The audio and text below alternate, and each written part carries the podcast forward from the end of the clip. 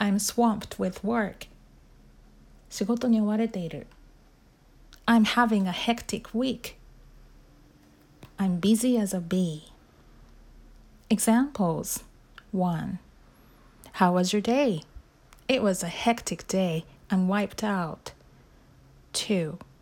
I've been swamped with work lately. You need to take some time off and unwind.